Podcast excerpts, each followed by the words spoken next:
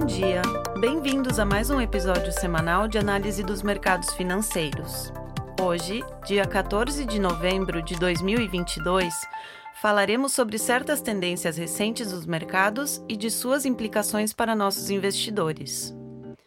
Na Dominion, desejamos estar próximos de nossos clientes, abordando temas atuais através de uma visão pouco convencional. Sou Karine Schumann, assistente executiva da Dominion, e apresentarei a seguir um relatório elaborado por nossa equipe da Dominion Asset Management em Londres. Vamos falar a longo prazo, parte 4 Subindo na cadeia de valor. Ao selecionar investimentos expostos a grandes temas de crescimento da economia, um dos erros que os investidores cometem, mesmo os mais profissionais, é investir nas exposições mais conhecidas ou diretas que encontrarem. Por exemplo, de longe, a maneira mais popular de investir na revolução dos carros elétricos nos últimos cinco anos foi possuir ações da Tesla, a empresa de carros elétricos que praticamente todo mundo conhece. Outro exemplo está na mitigação das mudanças climáticas, onde empresas de energia renovável, como fabricantes de painéis solares, têm sido lugares muito populares para se investir. O problema com isto é duplo.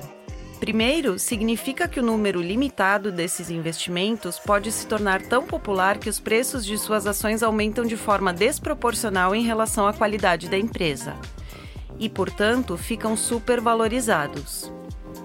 Um investimento supervalorizado normalmente oferecerá retornos de investimento de longo prazo mais baixos, já que os investidores têm o dever de encontrar investimentos subvalorizados. Em segundo lugar, investir nessas ideias mais concorridas limita o conjunto de oportunidades oferecidas. Muitas vezes não há muitas empresas de carros elétricos ou fabricantes de turbinas eólicas, por exemplo. E com um conjunto limitado de oportunidades, é difícil diversificar nossos investimentos. Uma maneira de contornar isso é fazer algo que nós da Dominion chamamos de subir na cadeia de valor. Em qualquer setor existirá o que é conhecido como cadeia de valor.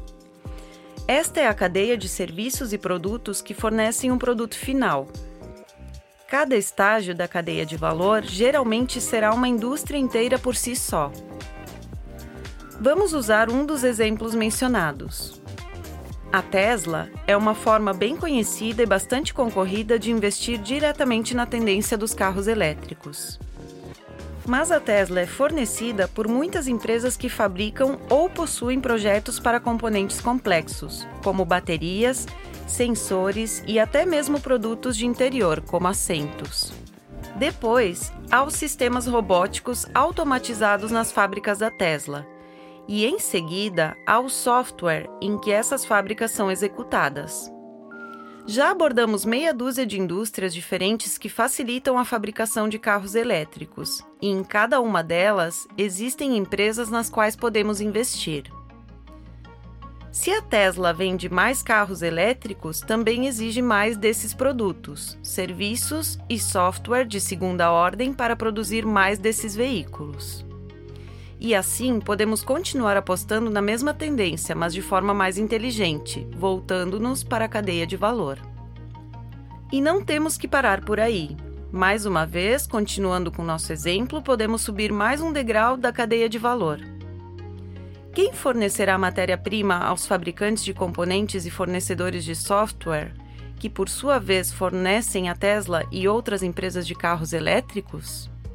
Neste caso, há outro conjunto de fornecedores que produzem, por exemplo, os motores elétricos sem escova que vão para o assento do carro, ou que codificam o software que os fornecedores de componentes automotivos utilizam para projetar seus produtos. Mais uma vez, podemos investir nesses jogadores de terceira ordem que ainda estão expostos ao crescimento da demanda de automóveis elétricos. Esse processo pode ser continuado até que eventualmente cheguemos a outra extremidade da cadeia de suprimentos. No caso dos carros elétricos, somos levados às minas literalmente a face de uma mina de cobre. É aqui que começa o processo de produção de um carro elétrico, na face rochosa de uma mina no Peru, ou na Indonésia, talvez no Chile ou na Mongólia. Os metais de que precisamos para produzir produtos complexos, como um carro elétrico, ou um painel solar, ou um iPhone, são produzidos principalmente a partir de operações de mineração que extraem esse material do solo e o processam para produzir metais como cobre, cobalto, níquel e aço, sem os quais não seria possível nenhuma das tendências de investimento a longo prazo em que nós, assim como todos os demais, investimos. No caso de algumas tendências, como carros elétricos, os insumos como cobre e cobalto representam uma proporção significativa do custo de produção.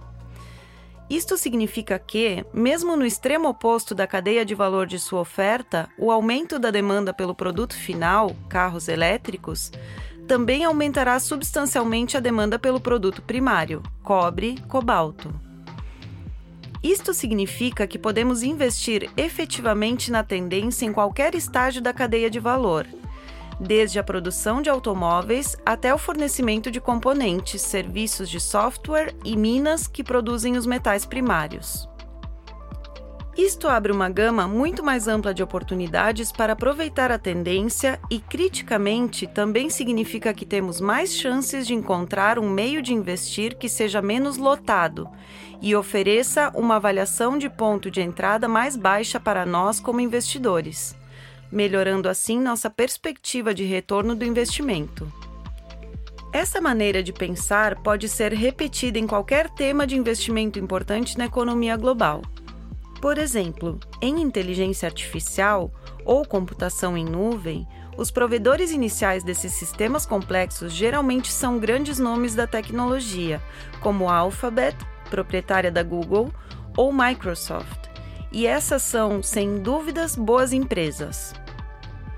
Não perderíamos a chance de possuí-las, mas, mais uma vez, podemos voltar à cadeia de valor de que infraestrutura e componentes Alphabet, Microsoft e outros precisam para executar seus sistemas de nuvem e inteligência artificial?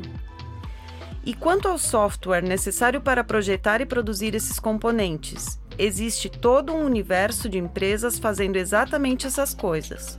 Fornecedores críticos para os gigantes da computação em nuvem, proprietários das tecnologias que alimentam os computadores que executam algoritmos de inteligência artificial.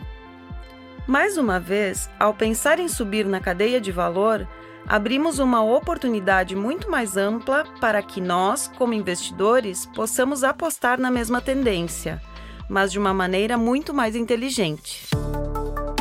Espero que tenham gostado do episódio de hoje.